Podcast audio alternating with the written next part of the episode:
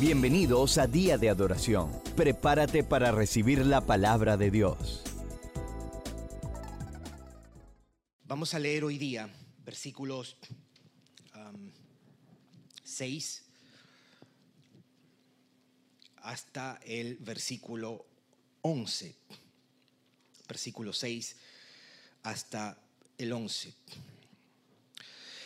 Entonces vino a Simón Pedro esto es Jesús lavando los pies de los discípulos. Entonces vino a Simón Pedro y Pedro le dijo, Señor, ¿tú me lavas los pies?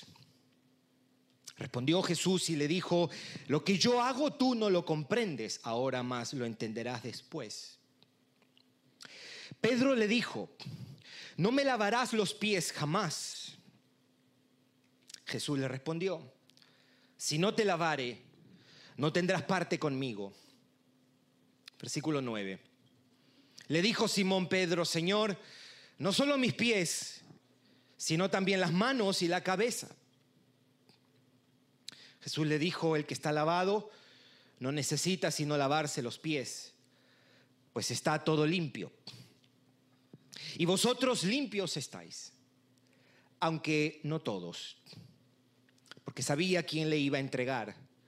Por eso dijo, no estáis limpios todos. Señor, nuestra adoración ahora tiene otra forma. Nuestra adoración hace unos momentos ha sido en la forma de alabanzas y de cantos. Ahora nuestra adoración toma la forma de disponer nuestra mente, oídos, corazones a tu voz, a tu palabra, Señor. Y aún para esto también necesitamos de la obra de tu Espíritu Santo que venga en medio de nosotros, Señor. Hay tantas tentaciones para, para dejar pasar la voz de tu palabra, Señor. Líbranos de la tentación de distraernos. Líbranos de la tentación de tomar a la ligera la verdad de tu palabra, Señor. Danos corazones serios hoy, Señor. Haz algo significativo en los corazones de tu iglesia y en aquellos en medio de nosotros que todavía están perdidos en sus delitos y pecados, Señor. Santifica a tu iglesia. Te lo pedimos en el nombre de tu Hijo Jesucristo. Amén. Puedes tomar asiento.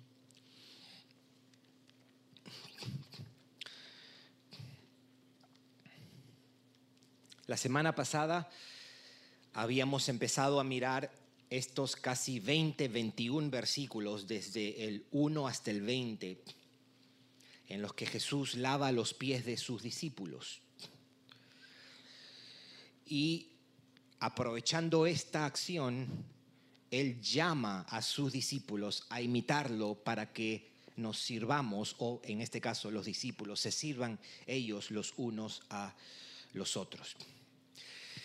Desde el versículo 1 hasta el versículo 20 es lo mismo. Es el lavamiento de los pies como un fundamento para que ellos se sirvan los unos a los otros y el lavamiento de los pies como un modelo de cómo ellos deben servirse los unos a los otros.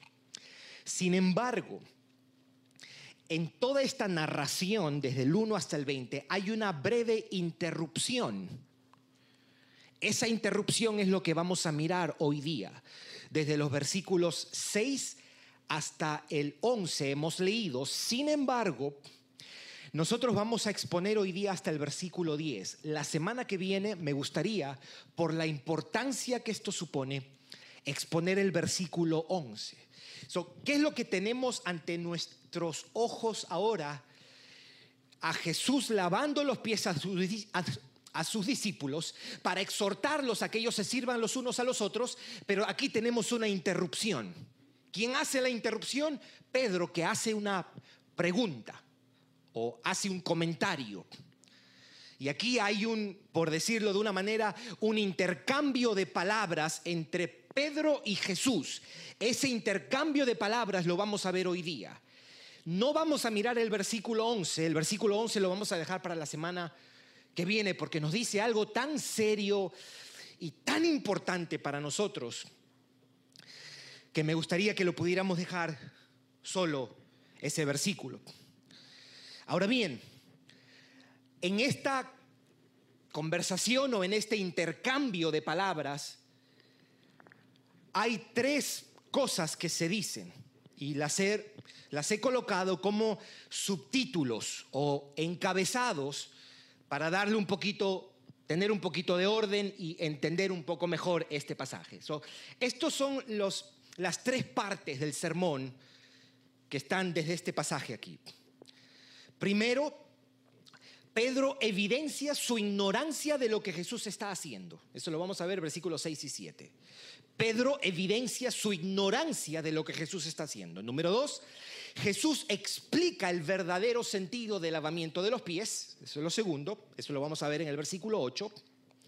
Y tercero, Jesús establece la permanente necesidad que tiene Pedro de seguir siendo lavado. Versículos 9 y 10. Ese es el sermón hoy día. Al final hago algunas observaciones o algunas cuestiones de aplicación. So, estas tres cosas vamos a decir. Número uno, Pedro evidencia su ignorancia de lo que Jesús está haciendo. Leamos el versículo 6 y el versículo 7 de nuestro texto. Dice, entonces vino Simón Pedro, vino a Simón Pedro. Jesús está lavando los pies de sus discípulos y llega a Simón Pedro. Y Pedro le dijo, Señor, ¿tú me lavas los pies? Versículo 7, respondió Jesús y le dijo, lo que yo hago, tú no lo comprendes ahora, mas lo entenderás después. Lo primero que quiero decir es que el español y el inglés no, no, no captan el sentido completo y las fuerzas de las palabras de Pedro. Lo que él dijo se puede decir de esta manera. Siendo tú quien eres y siendo yo quien soy, tú vienes a lavarme a mí los pies. Esto es, esto es como una exclamación de sorpresa, de confusión y de, de asombro de parte de Pedro. Él no entiende cómo una tarea tan baja la podía hacer Jesús. ¿Se acuerda? La semana pasada habíamos dicho que esta tarea era por lo general hecha como un acto de hospitalidad, lavarle los pies a un invitado, pero era hecha por un esclavo, por un sirviente. Y habíamos sugerido el hecho de que ninguno de ellos se paró a lavarle los pies a los demás. Jesús lo hizo. Pedro no, no concibe o no, no tolera no admite que una labor tan humillante sea hecha por su Señor. Ahora, esa reacción es una reacción de ignorancia, porque él desconoce el profundo significado de las acciones de Jesús. ¿Tú me lavas los pies? Respondió Jesús y le dijo, lo que yo hago tú no lo comprendes. Ahora. So, Pedro Pedro ignora lo que Cristo quiere ilustrar. Él no puede ver, él no puede discernir la realidad espiritual que este lavamiento pretende comunicar. No ve, no entiende, no discierne, no aprecia. Ahora bien, este lavamiento señala a algo más, le dice, y lo entenderás después. Lo entenderás después. La pregunta que debería surgir sería, ¿cuándo es ese después? ¿Cuándo es que Pedro va a entender esto? Porque él le dice, esto lo que yo hago lo entenderás, no lo comprendes ahora, pero lo entenderás después debe ser comprendido en por lo menos dos momentos.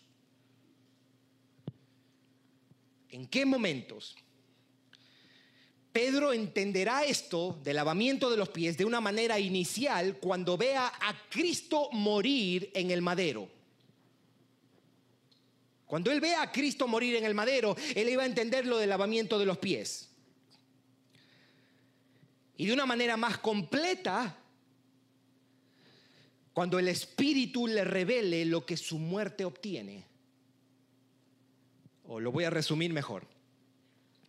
Entenderás después, le dice.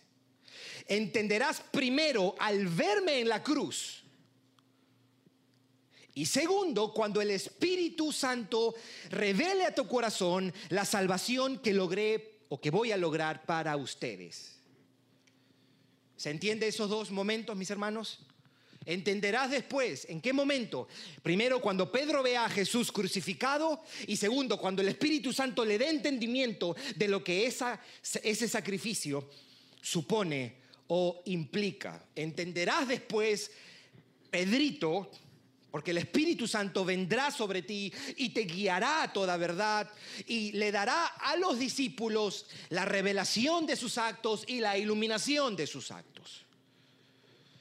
Pero Pedro evidencia en este pasaje, en estos versículos, su ignorancia de lo que Jesús está haciendo. Número dos, Jesús explica el verdadero sentido del lavamiento de los pies. Jesús explica el verdadero sentido del lavamiento de los pies. Versículo 8, mire lo que dice. Pedro le dijo, no me lavarás los pies jamás. Jesús le respondió, si no te lavare, no tendrás parte conmigo.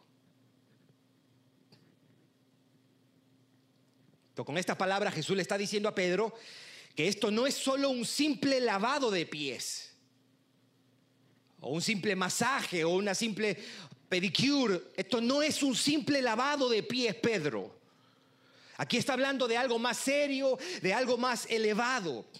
Esto, lo que le está diciendo el Señor, apunta a algo que es mucho más trascendente. Apunta a un lavamiento espiritual, no físico. Y es de alguna manera el requisito para ser parte de Cristo. Porque le dice, no tendrás parte conmigo. Si no te lavo, no tienes parte conmigo. El lavamiento de los pies no solo ilustra a Jesús que por medio de su muerte viene a servir, sino también sirve para ilustrar el efecto que su muerte traerá. ¿Cuál es el efecto que su muerte traerá? Lavamiento de nuestros pecados.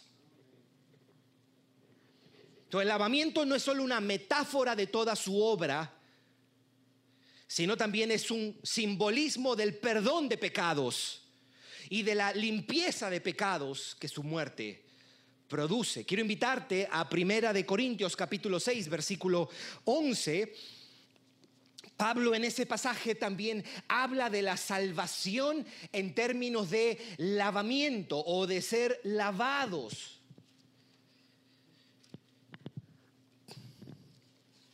Versículo 11, 1 Corintios capítulo 6, versículo 11. Escuche lo que el apóstol Pablo le dice a los creyentes de Corinto.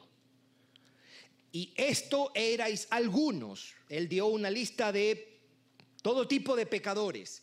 Y esto erais algunos. Y dice, mas ya habéis sido lavados, ya habéis sido santificados, ya habéis sido justificados en el nombre del Señor Jesús y por el Espíritu de nuestro Dios. Ya Pablo está diciendo, si usted es de Cristo, usted ya fue lavado. Usted ya fue lavado.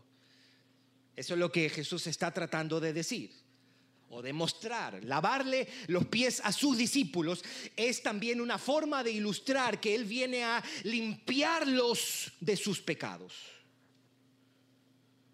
Y note que Jesús dice que este lavamiento es necesario para estar con Cristo o para ser de Cristo o para tener parte con Cristo.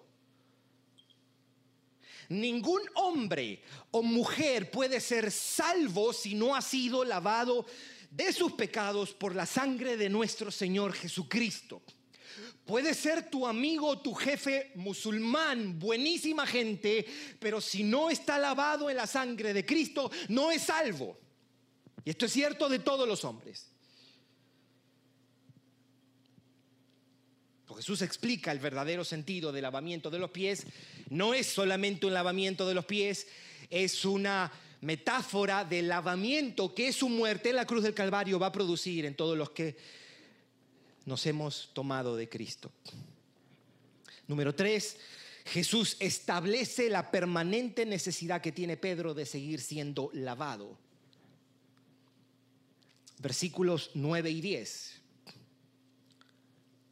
Le dijo Simón Pedro, Señor, no solo mis pies, sino también las manos y la cabeza. Perdidísimo Pedro. Perdidísimo. Jesús le dijo, el que está lavado no necesita sino lavarse los pies, pues está todo limpio. Aquí él sigue hablando de una realidad espiritual o mayor. Y vosotros limpios estáis, aunque no todos. ¿Por qué? Porque si usted recordará, ahí comiendo esa comida y conversando está Judas también.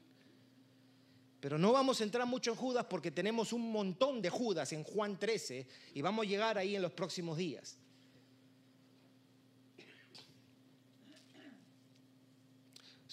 las palabras de Pedro son una, muestra más de su ignorancia, de su ingenuidad y de su torpeza. Lávame todo, Señor. Bien, hay dos cosas que Jesús introduce en, este, en estas palabras. Lo primero es, Jesús les dice, de acuerdo al relato de Juan, este él ya ha dicho, él sabía que lo iban a entregar, o él sabía que lo iban a entregar. Ahora él es Jesús que está diciendo esto y le dice que entre ellos hay alguien que no está completamente limpio en el sentido espiritual de la palabra. En el sentido más fundamental, en el sentido más trascendental. Ellos están lavados o lavados de sus pecados, le está diciendo Jesús, porque le dice, pues está todo limpio y vosotros limpios estáis. Pero hay uno de ellos que no. Hay uno de ellos que no. Y aquí es que Jesús comienza a introducir la incredulidad de Judas, la apostasía de Judas, la traición de Judas. Con esto empieza a, hablarnos un poco del estado espiritual de este hombre. Pero de eso nos vamos a enfocar un poco más la semana que viene. Pero lo segundo que hace Jesús en estos versículos es que le dice a Pedro, Pedro, aunque tú ya estás lavado o perdonado o justificado, necesitas continuamente lavarte. Aunque estás todo limpio, estás perdonado, estás justificado, lavado por mi sangre, incluso ahí todavía tienes necesidad de una limpieza permanente, Pedro o necesitas perdón frecuente, necesitas gracia diaria para lavarte, para ser limpiado de tus pecados. Eso es lo que le dice el Señor a este hombre que está un poco perdido para entender la realidad espiritual. Pedro evidencia su ignorancia de lo que Jesús está haciendo Jesús explica el verdadero sentido del lavamiento de los pies, indicando que apunta a una realidad mayor, a una realidad espiritual, a un lavamiento más fundamental y es lavamiento de nuestros pecados. Y Jesús establece en estos versículos 9 y 10 la permanente necesidad que Pedro tiene de seguir siendo lavado. Quiero resumir estos versículos que hemos leído.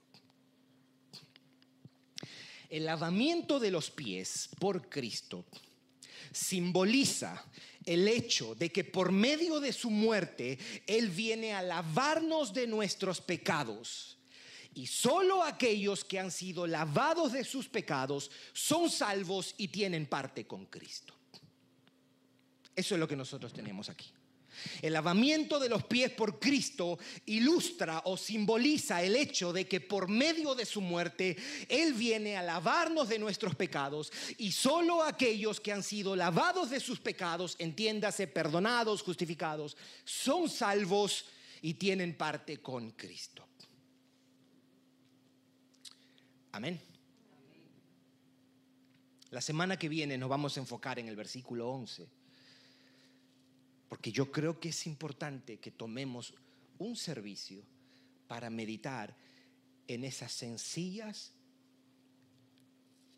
pero serias palabras. Amén. Quiero decir tres cosas y con esto termino, mis hermanos. Tres observaciones, tres verdades, observaciones a manera de aplicación, yo diría. Este pasaje, esto es lo primero, este pasaje nos demuestra que en el mismo creyente que hay pasión por Dios y entrega por Dios, como en este caso Pedro, también puede existir torpeza o lentitud para entender algunas cosas. ¿Se entendió, mis hermanos? Este pasaje es un testimonio del hecho de que en el mismo creyente que hay pasión por Dios y entrega por Dios, también puede existir torpeza o lentitud para entender algunas cosas. Un hombre puede ser profundamente celoso del Señor y aún así ser lento y torpe en su entendimiento de algunas verdades espirituales. Note que aquí se huele, huele compasión acá. Él, él, le dice, no, Pedro, no le dice, ¿no? Algo que usted y yo de repente le hubiese dicho, qué cabezón tú eres, Pedro. No, le dice, no, el que está lavado. Ahora, alguien pudiera decir, pero Jesús ha respondido así anteriormente. ¿Se acuerda? ¿Se acuerda? Vamos a llegar a eso con Felipe. No le dice, muéstranos al Padre. ¿Y qué le dice el Señor? Ay, Felipe. Como que no la agarra Felipe. Aquí vemos otra actitud. ¿Lo que hacemos con estas dos? Aquí muestra en un sentido condescendencia, tranquilo. Aquí lo confronta. So, quiero sugerirle esto. Cuando Cristo muestra compasión a los que son lentos para entender, debemos tomarlo como, primero, ok Señor, gracias, ¿no? Gracias por tenerme compasión, paciencia, pero debemos tomarlo como el ejemplo de cómo debemos nosotros mismos tratar con alguien que no comprende completamente. Porque Dios te puede dar la gracia en un momento de iluminarte y tú dices, ah, I got it now. So, no, no te sientes al lado de alguien que no entiende esta idea de cómo es que la soberanía de Dios y la responsabilidad, ¿cómo, cómo es eso? Aquí Jesús nos muestra, hey, paciencia, paciencia.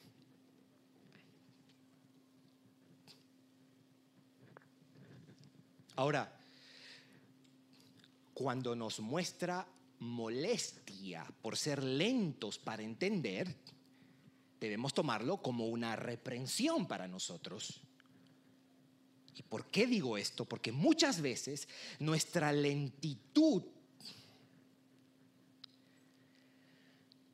no es legítima, porque a veces esa incapacidad para entender está arraigada en incredulidad. ¿Verdad? Hay cosas que no entendemos porque no creemos.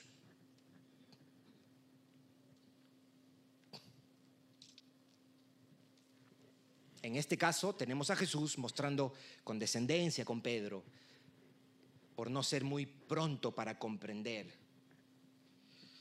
esto me recuerda que el creyente celoso también puede ser un poco torpe para entender y debemos mostrar paciencia si Dios en su gracia te ha permitido entender ciertas cosas, debemos ser humildes y no sentirnos superiores de aquellos que no comprenden completamente todo lo que en su gracia y misericordia Dios nos ha permitido comprender. ¿Se entiende, mis hermanos?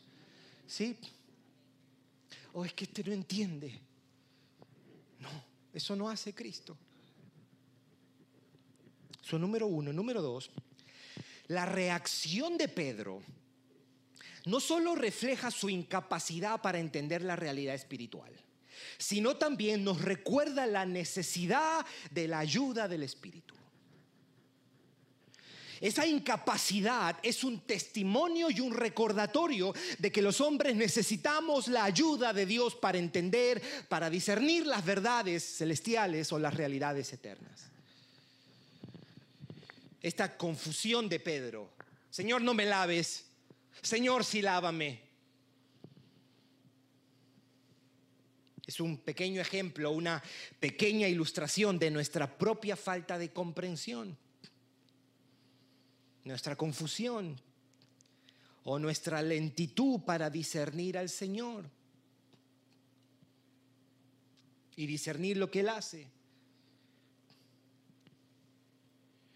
Necesitamos de su ayuda. Necesitamos de su ayuda. Ayúdame a comprender, Señor. Dame claridad, dame luz.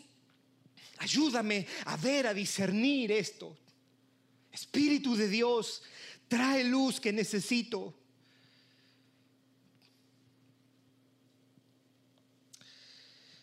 Y número tres, mis hermanos,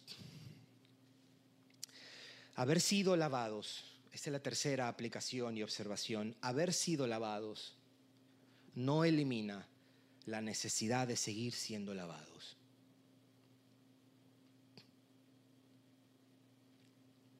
Hay personas que preguntarían, pero si ya Cristo murió en la cruz y nos perdonó, ¿por qué necesitamos seguir? Bueno, lo primero es que el pecado antes, durante y después de Cristo sigue siendo una ofensa contra Dios. Y necesitamos confesarlo y arrepentirnos. Número uno. Número dos, el pecado sigue siendo contaminación y destrucción para nosotros. Debemos confesarlo y arrepentirnos. O para usar el lenguaje de Louis Berkhoff, el creyente ya no busca el perdón judicial de Dios porque el perdón judicial ya lo tiene en Cristo, pero el creyente busca el perdón paternal de Dios.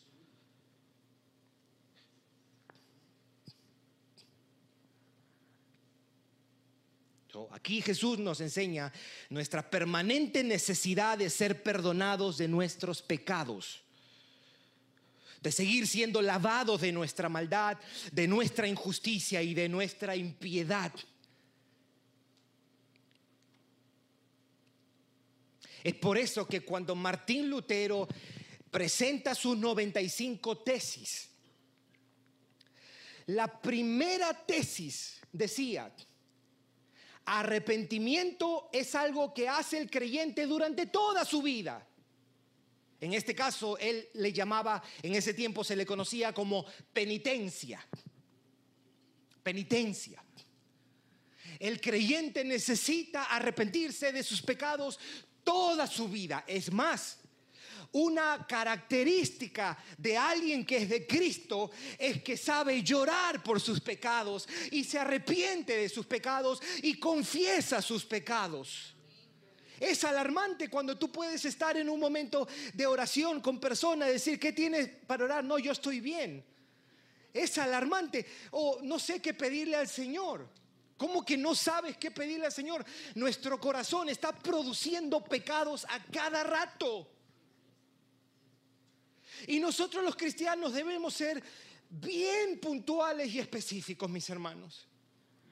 Hay veces esta generalización, sí Señor, tú sabes que soy pecador, me arrepiento. No, nosotros tenemos que confesar ese pecado, llamarlo por su nombre, traerlo al frente y decirle, Señor, esto es mi corazón, perdóname. Ha visto personas que quieren aconsejar a los cristianos y decirle, tú has pecado, pero tú no, tú no eres, tú no eres malo. No, sí, malo y desgraciado somos.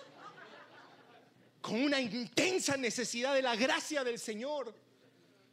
Señor, te he fallado, he pecado contra ti, me he llenado de orgullo, me he llenado de incredulidad, he ofendido, me he creído la divina pomada o la última Inca Cola del desierto, Señor, y me comparo con la gente. Y me creo que he hecho, que soy superior al resto. Perdona mi falta de perdón cuando me han ofendido. Perdona mi egoísmo. Perdona por poner excusas tontas para la oración. Perdona por poner excusas tontas para la lectura de la Biblia. Perdona por faltar a la iglesia por cualquier tontería. Y aprovecharme como lo están poniendo por Zoom, lo puedo ver, no hay problema. Como si lo que el pastor de la iglesia dijera es lo más importante. Es tu, es tu deber con Dios. Es tu deber con Dios. ¿Qué importa quién se entere aquí? Es Dios quien nos dice, no dejes de congregarte. Perdona esta autoalabanza, Señor.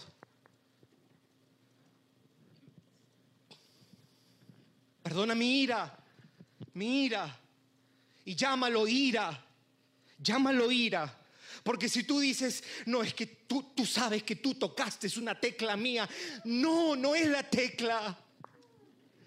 No es la tecla, es el corazón que está corrompido.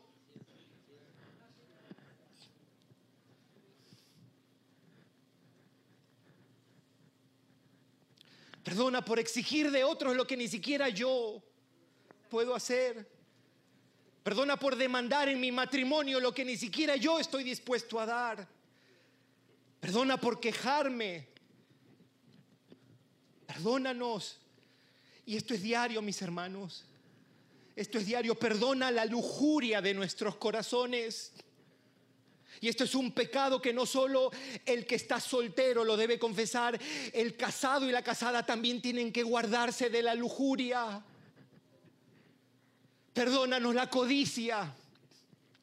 Perdónanos la avaricia de nuestros corazones. Necesito de tu perdón hoy día.